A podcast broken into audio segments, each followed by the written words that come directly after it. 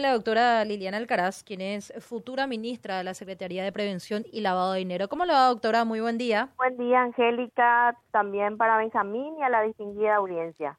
Igualmente, igualmente. Felicitaciones por la, por la designación. Muchísimas gracias, muchísimas gracias. Es una tarea que no es nada sencilla, seguramente, aunque vos, de hecho, venís activando desde, desde el venís trabajando desde el Ministerio Público en áreas eh, emparentadas con esta que vas a desarrollar ahora, ¿verdad?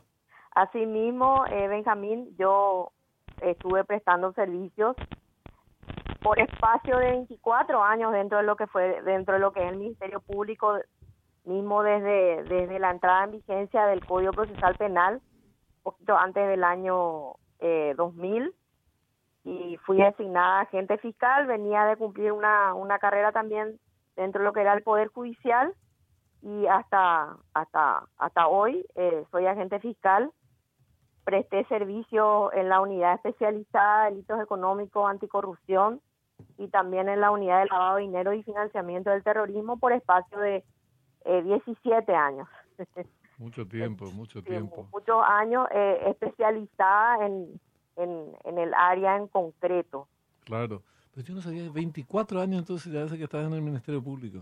Sí, como agente fiscal, 24 años. Qué bárbaro. Mucho, mucho tiempo. Muchos eh, años. Liliana, se plantean en varios medios de comunicación las condiciones en las que eh, vas a asumir, me refiero a, la situación de la institución que estuvo en el en, debate y, bueno, ya hay reacciones de, eh, según eh, en qué lugar de la gradería está el que el que opina. Así mismo. felicitaciones y, alguna que otra bombita, por ¿verdad? Supuesto, por supuesto, pero, pero, es natural. Claro, es natural. Lo importante es eh, la institución en sí. no sé si vos tenés ya una visión de cómo está la institución, querés primero aterrizar, cuándo vas a iniciar el periodo de, contacto con de transición. Bueno, yo ahora todavía sigo cumpliendo funciones como agente fiscal, lo voy a hacer por unas semanas más y luego voy a presentar renuncia al cargo eh, para poder justamente asumir de manera ordenada lo que lo que tiene que ser la transición de manera armónica con el actual ministro de CPLA con quien ya me puse en contacto para poder coordinar acciones que tenga que ver con, con la transición que mencionás y él me manifestó su total predisposición, de hecho todos saben que, que él ha sido compañero mío en la unidad especializada también. Entiendo. Entonces, ¿hasta cuándo eh, permanecerías en el Ministerio Público? Eh, hasta la hasta la primera, los primeros días de agosto, eh, eh, el momento en que voy a presentar mi renuncia a la, ante la Corte, porque la Corte es la que designa a los agentes fiscales a propuesta de, de, la terna del Consejo de la Magistratura. Entonces, el mismo órgano que nos designa, tenemos que presentar la, la renuncia.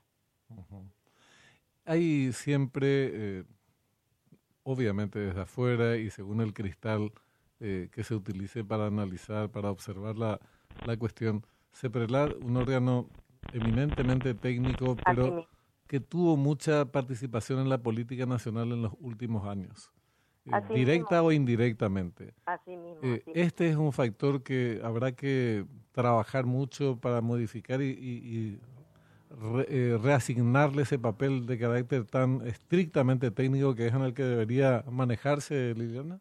Absolutamente. Eh, la institución de CPLAB es un órgano de inteligencia eh, que recibe, reporta operaciones sospechosas de manera diaria y ellos elaboran informes de inteligencia que posteriormente van remitidos al Ministerio Público para que el, el órgano eh, representante de la, ciudad, de, la, de la sociedad actúe en consecuencia si es que amerita el, el informe correspondiente. Entonces, todo lo que tiene que ver con inteligencia e investigaciones de esa naturaleza deben ser eh, manejadas con absoluta discrecionalidad, perdón, con absoluta confidencialidad perdón, me equivoqué en el término.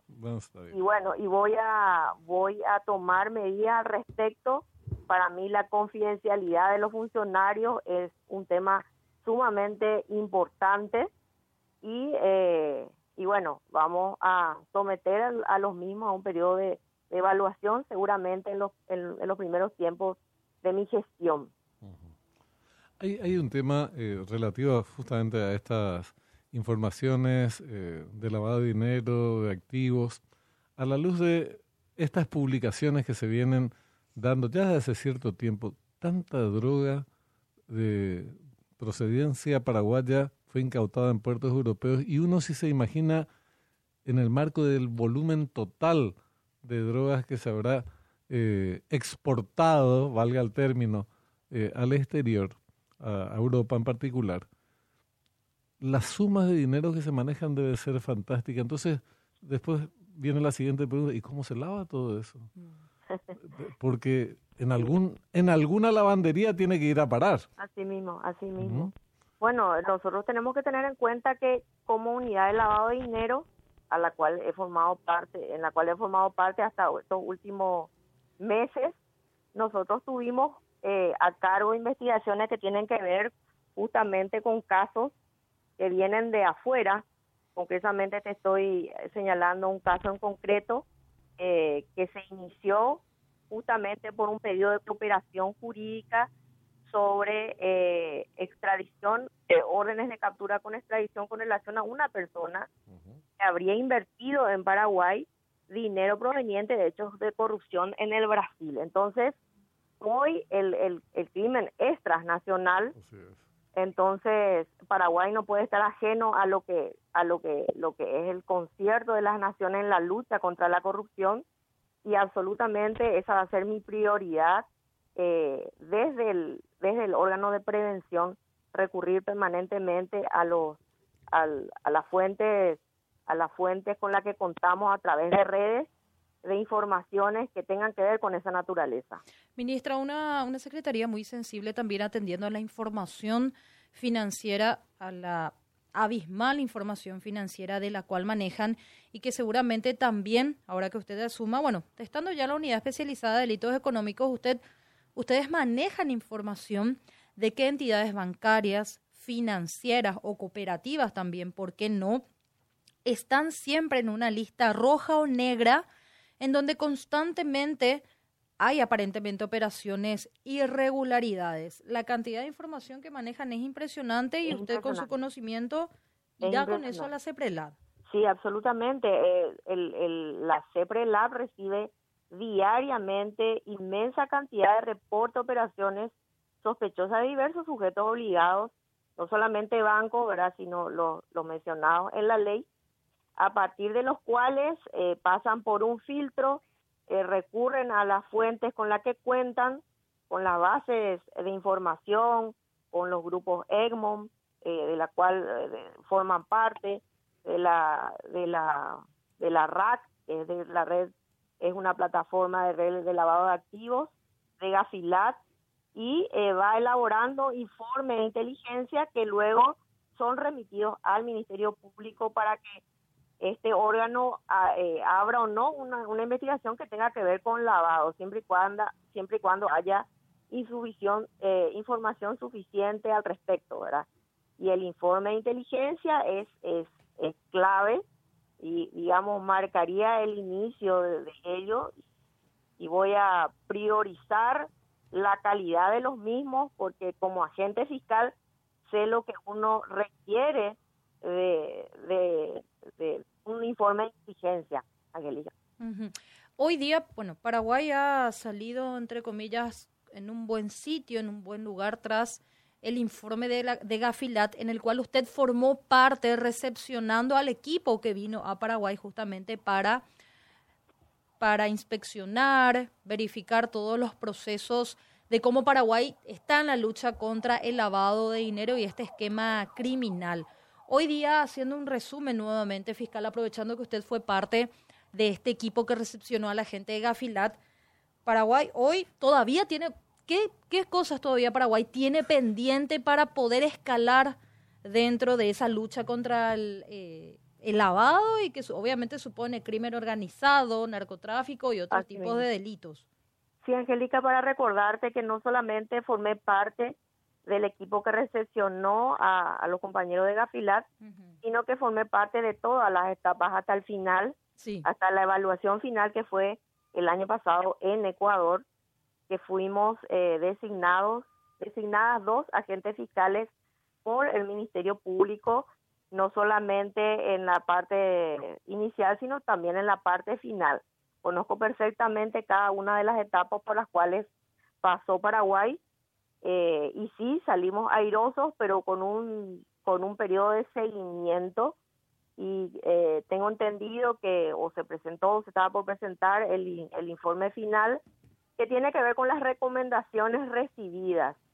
Entonces, eh, sé de la importancia de lo que es pasar esa evaluación porque a partir de, de allí vendrán eh, inversiones eh, y el Paraguay va a poder crecer económicamente. Eso es lo que la gente tiene que entender. No es una cuestión meramente técnica, sino que a partir de allí Paraguay eh, eh, va a ser mirado como un país para poder invertir. ¿Y qué va a traer eso? Eso va a traer crecimiento, mejoramiento de la calidad de, de vida de los paraguayos, ¿verdad? Va a crear fuentes de trabajo.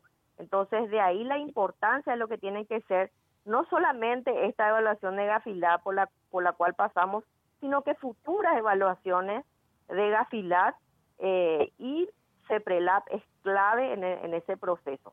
Es clave, sin ninguna duda.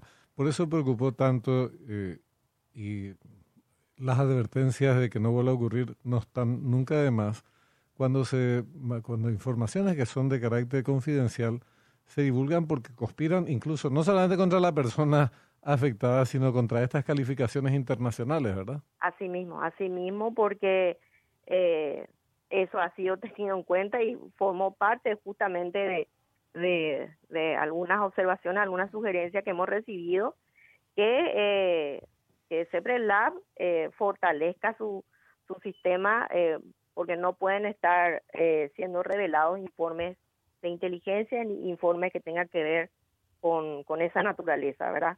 Por ser un órgano de inteligencia. Así mismo. Bueno, Liliana, te deseamos éxitos. Vamos a, estar siempre a disposición de lo que haya que informar, lo que se pueda informar, ¿verdad? Muchísimas gracias, sí. Así es que, bueno, de vuelta, que, que, te, que te vaya muy bien en el cargo. Muchísimas gracias, Benjamín, y también Angélica, y gracias por este espacio. Igualmente, doctora Liliana Alcaraz.